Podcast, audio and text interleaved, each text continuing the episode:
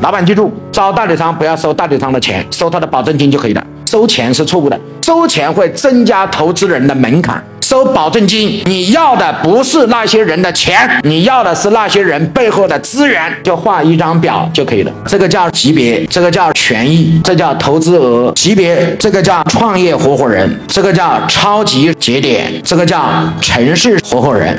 好了，投资额，创业合伙人投多少？十万。超级节点投多少？三十万。城市合伙人投多少？一百万。然后。写一个叫权益一，我们有订单之后，这个钱是怎么分的？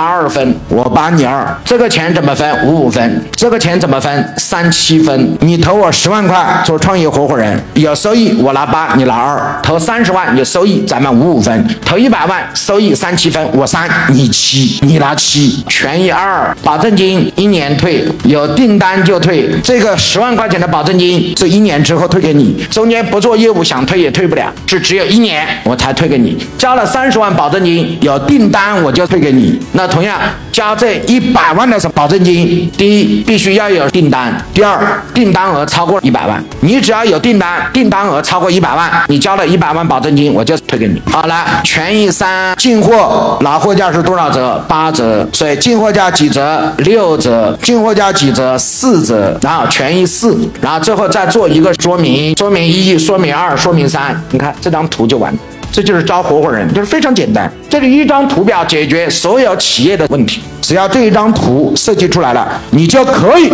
直接去招合伙人做产品。你专业搞方案，我专业。